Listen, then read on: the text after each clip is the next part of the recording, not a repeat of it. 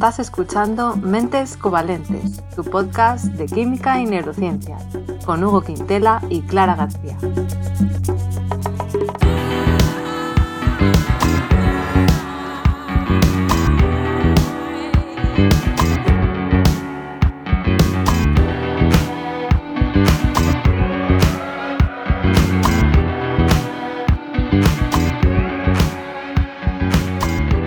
Bienvenidos al experimento 70. Hoy traemos un episodio diferente, un especial de verano en el que vamos a hablar de experimentos locos, ¿verdad, Hugo? Locos, locos, poco a poco, como nosotros que nos estamos volviendo un poco locos con tanto trabajo, pero bueno. pues sí, la verdad. Bueno, yo creo que viene bien, ¿no? Cambiar un poco, pues no sé, eh, las costumbres. Sí, sí. Bueno, en realidad es, es volver a las costumbres del verano anterior y del anterior, que es traer un episodio un poco más ligero, de contenido, más cortito, ¿no? Ligerito, veraniego, sí, eh, un tente en pie. Refrescante. Adjetivos vacíos de contenido, me gusta. Sí, señor. Pildoritas. sí, pues uno de esos. Y bueno, antes de empezar, traemos el audio de un oyente que nos ha mandado por WhatsApp. ¿Lo escuchamos, Sí, Hugo? por favor. Hola, hola, los escucho desde México. Eh, confieso que por el momento es a todas horas. Cada vez que me subo al carro ya está programado para que inicie el programa. Eh, tengo un poquito de retraso porque apenas los ubiqué después de bacteriófagos. Hay una foto que quiero mandarles eh, sobre el, el capítulo de, del cobre. Bueno, ¿qué te parece, Hugo, Ay, desde México? Qué mona, eh, mucha ilusión, qué, qué riquiña. Qué bonito. Y estamos, bueno, acabo de ver la foto y son un montón de potas de cobre. Así que no, no las compres, no las compres. Detente. Sí, que todo esto fue porque en el episodio del cobre hablábamos de que no es bueno cocinar en cobre y yo decía, pues yo no veo cazuelas de cobre, pero pues sí, nos manda una foto hecha desde, desde un coche, ¿no? Donde se ve un puestecito en la calle con, sí, con una especie de cazuelas de muchos tamaños de cobre. Y muy bonitas, no, verdad es que eh, tienen ese brillo de cobre que es maravilloso, como el interior de la Torre Trump, por cierto. Qué bonito. Ah, por ese brillo ejemplo. ochentero. Así que interesante. Preciosas. Sí, sí. Y Y bueno, eh, la, la- la otra foto que nos ha Exacto. mandado no sé muy bien lo que es, es fuego. supongo que es un soplador No sé. de cobre.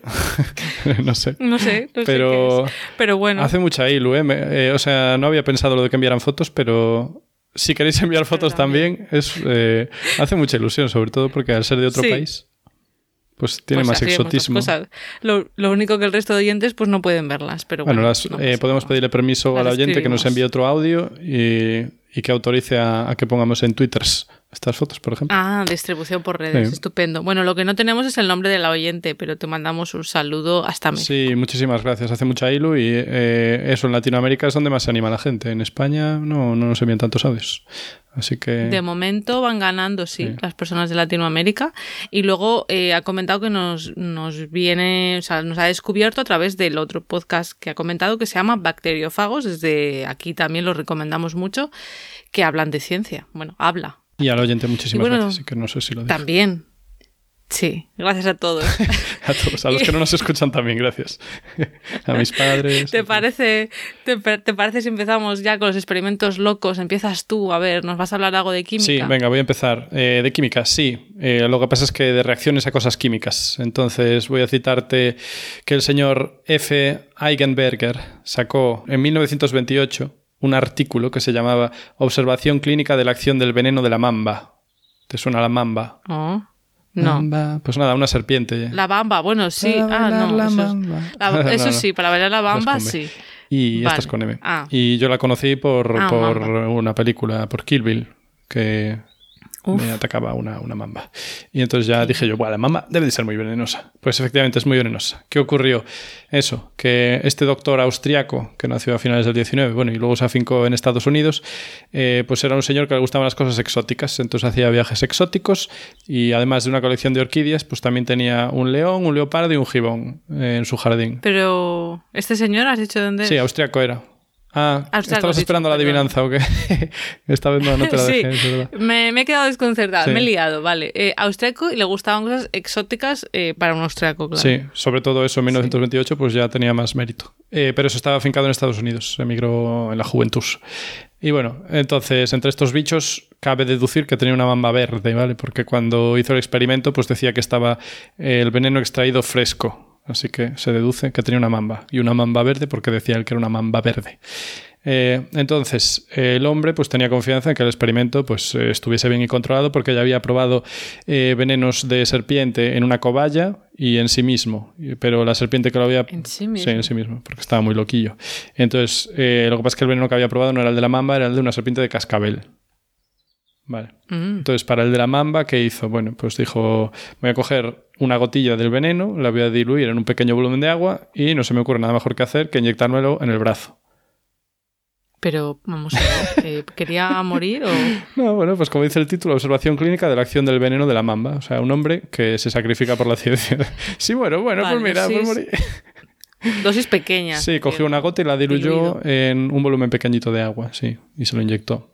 Y claro, lógicamente cuando alguien para un experimento así, pues se utiliza a sí mismo de, de cobaya, pues claro, se pone en una situación de control, ¿no? Por si pasa algo. Entonces, ¿qué hizo? Pues se metió en su coche. Ah, estupendo, él solito. Sí, se metió Así, en por su si coche. pasa algo y... o sea, al- en lo que leí no veo que condujese, pero por lo que deduzco sí que se dedicó a conducir. Entonces, bueno, el hombre esperaba, ¿Por qué? ¿eh? Eh, decía en el artículo, que esperaba una reacción pues, de inflamación local, igual que le había pasado en la serpiente cascabel, porque claro, al estar diluido y tal. Pero eh, cuando estaba en el coche, pues lo primero que describe es que se volvió muy sensible a las vibraciones del coche. Eso es lo que me hace pensar que el señor pues, se, Ah, se pero- fue a dar un voltio, ¿sabes? Pero a lo mejor lo encendió el motor y se quedó ahí quieto en su A garaje. ver, puede ser, pero es que esto a mí ya me suena a intento de suicidio, porque te inyectas veneno, te metes en el garaje con la puerta cerrada y te pones el coche en marcha, ya es un intento de suicidio total. ¿Quién sabe? No, hombre, pero no, porque era un, era un experimento científico. Bueno, sí, sí, ¿no? sí. A ver, igual luego dijo, bueno, no me salió bien, pues ya escribo. No, no, o sea, no hay nada que nos haga pensar que tenía tendencias suicidas. Pero bueno, que era un poco temerario, yo creo que lo tenemos todos claro. Sí, Vale. sí, eso sí, temerario. eh, la valoración del riesgo no sabemos cómo está. Ah, y estoy pensando, lo que dices tampoco puede ser, porque él decía que pensaba que le habían pinchado las cuatro ruedas del coche, de lo que sentía las vibraciones. O sea, que eso quiere Ah. decir que se estaba moviendo con el coche. Entonces, rarísimo. O sea, ¿a quién se le ocurre? Vale, sí. sí, Entonces, pues, tras 20 minutos, eh, describe que le empezó a dar una sensación ligera de envenenamiento. Y al rato, que ya se sentía agonizar, o sea, que se sentía al borde de la muerte. ay. Entonces, para disminuir la toxicidad, entiendo que salió del coche, ¿vale? Y presionó su brazo, o sea, donde se había pinchado, eh, con una prensa, que bueno, que entiendo que era una prensa humana, ¿sabes? No entiendo, no creo que fuese una prensa tal. Supongo que para contener el veneno solo ahí, ¿sabes? Y No sé muy bien qué te refieres con una bueno, pues prensa humana. entiendo que se había hecho presión en el brazo, pues como cuando te haces, eh, cuando te mides la tensión, ¿sabes? Que haces ahí, fac, fac, Ya, y entonces vale, para que se le sí, quedara sí, ahí bueno. contenido. Y también ponía que le había hinchado el brazo unos 10 centímetros, nada menos, ¿eh? O sea que parecía que había tomado arroz con pollo.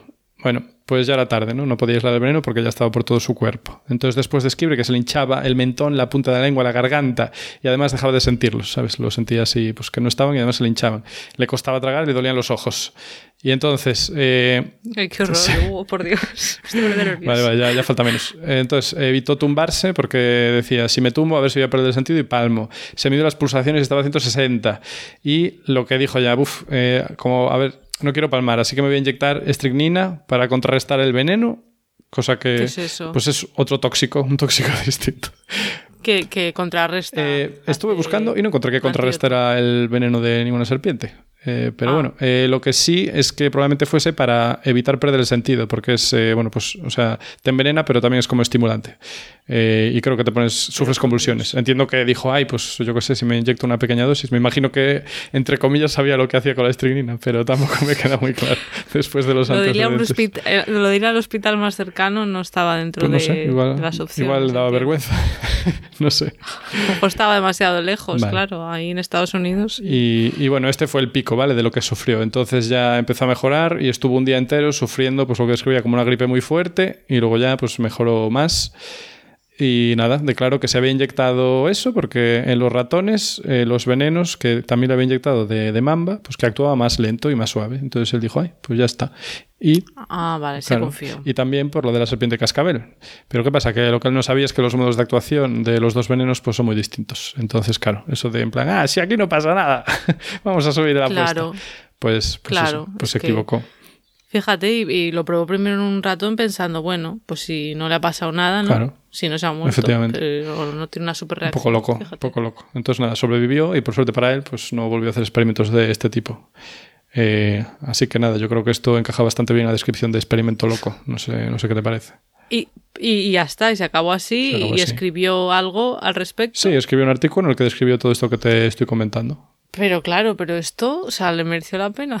No sé. Eso no lo ponía, pero eso a mí me parece muy gracioso, sobre todo lo de meterse en el coche, ¿sabes? Me inyecto un veneno y me voy a dar un voltio. O sea, no. Y este señor No es, alguien reconocido, importante, que ha pasado a la historia. Que yo sepa, no, no, vi, no vi en referencia eh, en el libro. Es que esto viene de, de un libro que me estoy leyendo, que va de experimentos locos, y no, no vi ninguna referencia al respecto. De ahí, de ahí la idea de, de este episodio. Sí. Experimentos locos. Bueno, pues, pues desde luego eh, no lo recomendamos, desde luego, a nadie en su casa. La advertencia esta, como se hacía antes. Eh, y, y bueno, no sé. En fin, yo creo que es que antiguamente era más común hacer este tipo de cosas. Sí, hombre. De experimentar sobre uno mismo. Cuando, cuando probaban los compuestos químicos también y describían el sabor. Vale. Mm, lo chupaban, decían, bueno, a ver. Sí. Estupendo. Bueno, pues eh, yo voy a hablar. Yo voy a hablar de animales. Voy a hablar de algo menos peligroso, la verdad. Vengo a hablar, vengo a hablar de Clever Hans o Ah, Listo. Claro que sí. Mm, A ver si a la gente le suena. Bueno, le he llamado Clever Hans en inglés, y luego lo he dicho también en castellano, porque he visto que también hay algo que se llama el fenómeno Clever Hans. O sea, que lo llaman así en, en español, ¿vale? Que luego explicaré lo que es. Eh, pero bueno, en realidad la historia viene de Alemania, y ahí, como lo llamaban, era pues en alemán der kluge Hans, ¿no? El Hans inteligente o el listo. Hansel ¿no? listo. Se cree muy listo. Han- sí, Hans el listo. ¿Y quién era Hans el listo? Pues era un caballo. Lógico. Era un caballo, no era una persona. Y eh, ahora contaré el experimento, o bueno, la serie de experimentos, porque lo llamaron así porque podía hacer cálculos matemáticos y otras proezas que para ser un caballo, pues como que no nos cuadra Para ser un mucho, caballo ¿no? no está mal hacer ecuaciones diferenciales, la verdad que. sí. No, tanto no, pero... Y bueno, la historia eh, empieza en Berlín a finales del siglo XIX, o sea que también nos tenemos que remontar eh, al pasado unos cuantos años. Y resulta que un señor llamado Wilhelm von Osten, no sé si está bien pronunciado, tú que sabes más alemán que yo, Wilhelm más von o menos, Osten, Wilhelm, sí. este señor era un profesor de matemáticas jubilado, ¿no? Yo creo que ya tenía tiempo libre y pues... Como mi hijo me que- decepcionó mucho. Creo que también mm, pues era entrenador de caballos o no sé, le gustaban los animales y tal y se propuso entrenar a este caballo y la verdad es que él estaba muy convencido de que subestimamos la inteligencia animal. Entonces, bueno, él quería ver hasta dónde eran capaces de llegar los animales. Y eh, la verdad es que logró cosas bastante interesantes y llevaba a Hans, a este caballo, a exhibiciones para demostrar sus habilidades. La gente iba a, ver al caballo, iban hasta la casa de Wilhelm también.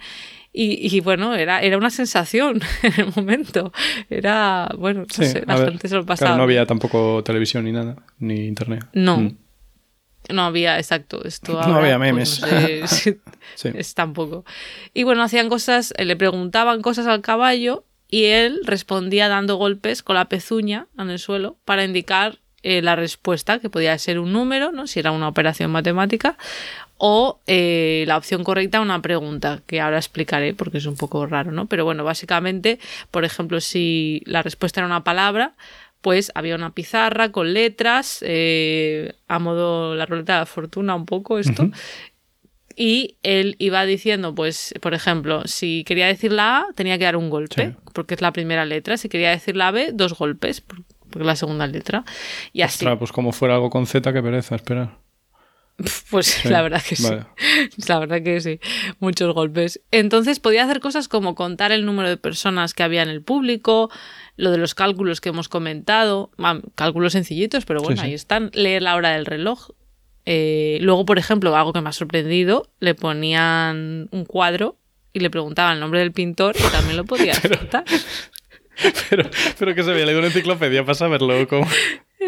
Era digno de concursante de saber y ganar. O sea, Pero que por la noche se escapaba y se iba a la biblioteca o que sin que nadie lo viera para saber eso. O sea, entiendo que una operación. poco raro. Pero, bueno, y, y piezas musicales también, el nombre del compositor. a la venga. también. Vale, vale. Sí, sí, se la pasada. Y la gente estaba maravillada. Lo- Lógico, claro. O sea, imagínate, aunque al principio parece ser que la gente pues pensó que era un truco, ¿no? Eh, algo pues que se comunicaban de alguna manera para darle la respuesta, pero luego se vio que incluso aunque el entrenador, eh, nuestro querido Wilhelm, no estuviera delante y cogieran a una persona del público que no lo conocía de nada al caballo y le preguntaba, también contestaba bien. Entonces empezó a parecer de, bueno, esto es de Qué verdad. fuerte. Vale. Sí, sí. Y bueno, parece ser que menos algún escéptico suelto, ¿no? Que siempre hay, la mayoría de biólogos, psicólogos, médicos y demás profesiones mm, relacionadas con, Con la caballos. conducta. Sí, no sé, con las ciencias así de este tipo, experimentales, pues estaban convencidos de que este era el vivo ejemplo de que los animales podían pensar como los humanos y comunicar sus ideas usando nuestro lenguaje, pero de manera no verbal. Pero, perdón, entiendo que algunos de esos fueron a verlo, ¿no? En directo. Sí, sí, entiendo que sí. Vamos, imagino. o Sí, sea, sí. esto era Berlín, pues en Berlín habría un Sí, montón de la verdad que estaba, estaba que lo petaba Alemania todo. aquella. Vale. Sí. Y bueno, yo quiero poner esto en contexto, recordar que unos años antes Darwin había publicado El origen de las especies, concretamente en 1859, que fue pues un auténtico bestseller de la época. ¿Cómo lo dirías tú? Sí. Un melocotonazo. ¿Un qué? Un, melocotón. Un récord de ventas. Eso, un récord de ventas, o sea, fue, fue una pasada, ¿no? Y en este libro, Darwin, por si la gente no tiene claro de qué hablaba Darwin en este, en este libro, aunque tiene más, claro, pues daba argumentos apoyando la idea de la evolución por selección natural, presentaba pruebas de la diversidad de la vida, que había surgido en origen común y señalaba también nuestras homologías con los mamíferos. Y un poco después, en el año 1871, Darwin publica El origen del hombre, donde sigue hablando de evolución. Entonces, bueno, esto hemos dicho que es un poco después, finales del siglo XIX, principios ya, ¿no? Sí, del 20. Eh, bueno, la gente estaba pues con todo esto muy reciente, Claro, ¿no? Que venían de una revolución de también de cómo entendíamos el mundo animal y, y nuestra relación con el mundo animal, Sí, supongo. eso ¿no? explica la credulidad también, claro. Venga, vamos a perdonarlos. Supongo que sí, en plan, ostras, es que fíjate, en realidad somos todos Qué parecidos. bonito. Sí, la verdad que sí. Entonces, bueno, volviendo a nuestro caballo Hans, pues llamó tanto la atención y causó tanto revuelo que en 1904 el panel alemán de educación preparó una comisión, ¿vale? Para determinar si estas afirmaciones eh, sobre Hans el Listo eran Qué país tan serio, joder. Cómo me gusta. Sí, sí. Un país serio. Desde luego. En sí. a ver, lo del caballo, de- por favor. Vaya el comité de los más listos. A ver. Está bien. Sí. Pues después de un año y medio de estudio, concluyeron que no era un fraude. año y medio. ¿Vale? O sea, ese comité Wow, dijo, a ver, que no sé si, si había mucha burocracia de por medio Sí, o no. sí. No sé cómo, Vale, no sé cuánto tiempo de ese año y medio fue investigarlo o bueno, Vale, o, vale, o qué. sí. Como los procesos. Un año rellenando el formulario y medio año. Sí, exacto. Pero un poquito después, en 1907, vino el profesor, a ver si lo sé pronunciar, Oscar Pfungst, Ah. biólogo y psicólogo, a aguarnos la fiesta. Oh, ¿Vale? Fungst, ¿por qué? Sí, eso, Pfungst. Pues realizó una experimentación muy meticulosa, como hay que hacer, País más serio. y se dio cuenta, sí, todo muy serio. A ver, que por aquel entonces a lo mejor la experimentación animal se hacía un poco pues de aquella manera, ¿no? Que no. Mm. Hoy en día se tienen más en cuenta las variables que pueden influir, los controles que hay que hacer, pero bueno, pues entonces a lo mejor pues la, la comisión inicial esta no tuvo en cuenta algunas de estas cosas. Pero Oscar Pfungst eh, se dio cuenta de que el caballo no era capaz de contestar ninguna respuesta si la persona que le hacía la pregunta no sabía la respuesta. Por ejemplo, si no conocía el autor de la Ah, obra. ¿no? Entonces está claro, sabe leer la mente. Ah, también podrías pensar eso, es verdad. O sea, si te quieres poner a... Sí, en fin. Eh, entonces, bueno, tampoco podía eh, responder si se le ponía una pantalla. Ahí ya, ahí ya no, la hipótesis de la mente ya no estaría, porque si le ponías una pantalla que hiciera que no pudiera ver la cara del, Ah. del experimentador, de la persona Vale. que preguntaba, tampoco. O sea, una pantalla en plan un O sea, biombo, quieres decir. Algo entre los. Sí, Vale. algo pequeño así, una cosa Mm. así, un biombo o un, yo qué sé, no sé, algo que le pones entre medias y tapas la cara de esa persona para que no, no esté en el campo visual del Vale. caballo, ¿no? Entonces, la explicación que se dio es que el caballo era un gran observador y podía leer esas microexpresiones en la cara de los humanos, ¿no? Que al estar ahí como, ay, ay, ay, que lo va a acertar, cuando se acercaba la respuesta, cada vez se exageraba más ese rasgo, aunque fuera para nosotros imperceptible, muy pequeño y no era algo consciente, Sí. el caballo decía, uy, esto es que tengo ya que parar, ¿no? De Qué mono el caballo, todo para acercando". satisfacer a la gente, para que le aplaudieran y le dieran caricias seguramente. Bueno, supongo que al principio le, le entrenaban con, con- creo que con recompensas por lo típico, vale. con comida. Entonces al final, pues como los perros, ¿no? Que aprenden a hacer, bueno, y muchos animales, trucos, pero sí, Vale. sí. Y, pero bueno, al final también seguía siendo una, un- iba a decir una persona, un, un caballo muy inteligente, ¿no? Pero bueno, Vale. Bueno. Sí pasarse. Y el descubrimiento científico, bueno, no era tan grande como parecía, pero no es cosa menor tampoco.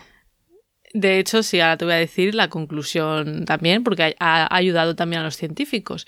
Pero me gustaría contar el final de Hans, si te parece. Sí, No, pero, pero Sí. un poco triste, Oh. sí. Bueno, no se conocen todos los detalles de, de su final, pero a principios de la Primera Guerra Mundial, en 1914, se lo llevaron como caballo militar y se Hacer cree que cálculos murió en complejos mil- sobre la trayectoria de los obuses. Sí, y se cree que, mu- que murió en 1916, un par de años Ay, después. eh, murió seguramente en batalla. vale. vale. Y esto me ha recordado a la película, que no sé si habrás visto tú, ya que Alf. estábamos hablando de cosas. No. War, Warhouse. No, Warhorse. No, señora, no la vi. Pues está titulada en España como Caballo de Batalla y en Hispanoamérica como Caballo de Guerra. Ay, muy bien. Mm, Y es una película británico-estadounidense estrenada en 2011 y dirigida por Steven Spielberg. Ah, sí. Iba de un caballo. Ah, sí. Va de un caballo que está en la Primera Guerra Mundial, o sea que me ha recordado mucho por eso. Tiene lógica. Porque es de esa Pero sabía hacer cálculos Sí, sí. complejos o no. No, ahí no. Eh. No, pero bueno, ya no cuento más porque Vale. hay gente que no le gusta que le desvelen absolutamente nada. Vale. Pero bueno, está basada en, en Reino Unido. Vale. Yo tengo Y- y un comentario. Esto sale en Los Simpson también, este, este experimento. O este ¿Ah, descubrimiento. sí? Sí, en un capítulo no de los buenos, pero de los mm, no tan viejos. Y lo hacen pero con Maggie. O sea, se cree que Maggie es superdotada. Y es porque lee los Ah. gestos de Lisa cuando le hacen preguntas. Sea, que se basaron en esta historia. Pues seguro. mira, ha- ha pasado ahí a la cultura Hombre, popular. lo que no pasa en Los Simpson. Ya, una pasada, lo adivinan todo y, y, bueno, y, y- y lo muestran, ¿no? Y lo que te iba a decir de cómo ha ayudado a la ciencia, bueno, pues hoy en día se denomina eso, efecto Clever Hans en la ciencia experimental a la posibilidad de que el, exper- el experimentador interfiera de manera involuntaria en los resultados de- del experimento mediante, pues puede ser sus gestos, su lenguaje corporal, el tono de voz, etc. Ah, un poco como la cuántica, ¿no? Entonces, Que, que el Sí, observador hace exacto. que define el que, experimento. que cambie el Sí. resultado. Sí. a lo mejor es lo mismo.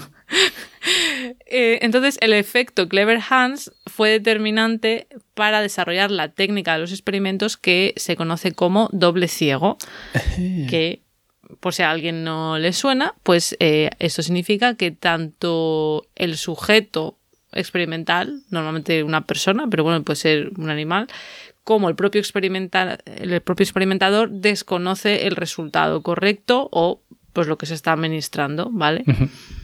Que simple ciego sería cuando es simplemente el sujeto del experimento el que no conoce la intervención recibida. Lo típico de, pues si te dan, por ejemplo, placebo o una medicación, pues tú no sabes en qué grupo estás. Porque si sabes que es placebo, pues entonces dices, bueno, pues ya sé que o sea, ¿para qué lo haces, no? Claro. Entonces, la idea del placebo es compararlo sí. con que, claro, lo típico, ¿no? Pues que si tú le das algo a alguien que cree que le va a curar, a veces se sienten mejor. Entonces, pues va a hacer dos grupos. Pero lo que se hace también es que el propio médico que, por ejemplo, evalúe a ese paciente no sepa si es paciente del grupo control o del grupo placebo. Porque también puede estar Muy sesgado. serio, sí, señor. Está claro. Sí, Mm, sí. Bien pensado. Así que, bueno, mira, eh, para esto también nos ha servido el caso de Clever Pues Hans. bendito Hans, la verdad. Un aporte importante a la humanidad, aunque la humanidad le falló a él. Suele pasar. Qué final. Queríamos que fuera eh, unos episodios Fresquito refrescantes y, y- divertidos. Joder. Pues nada, entre- nos vamos con esta lo del nota amarga pa' casa. Y, y esto, de verdad. Bueno, Bien. pues eh, lo dejamos hasta aquí, si te Sí, parece. Hugo. recen por Hans. Sí. Bueno, yo voy a recordar, por si alguien quiere dejar un, un mensajito, como ha hecho nuestra oyente de Ay, sí, México, nos lo anónima. podéis dejar. Gracias. Sí, vamos a dejar el número como siempre, es el más 44 075 10 271 772. Qué horror. Ahí nos mandáis algo cortito. Sí. el nombre es, o sea, el número es horrible. Y como siempre, Hugo, pondremos las referencias en la web, ¿no? Sí, sí. ¿Te parece? Sí, si quiere la gente, pues sí. Un par de referencias. Estos episodios no tienen tantísimas referencias como otros, pero ahí estarán. Nuestra web es la de podcastidae.com, que es la red de podcast a la que pertenecemos. Y como siempre, pues nos podéis seguir por redes. En Twitter estamos como arroba cobalmentes y en Instagram y Facebook como mentes covalentes. Hasta la próxima.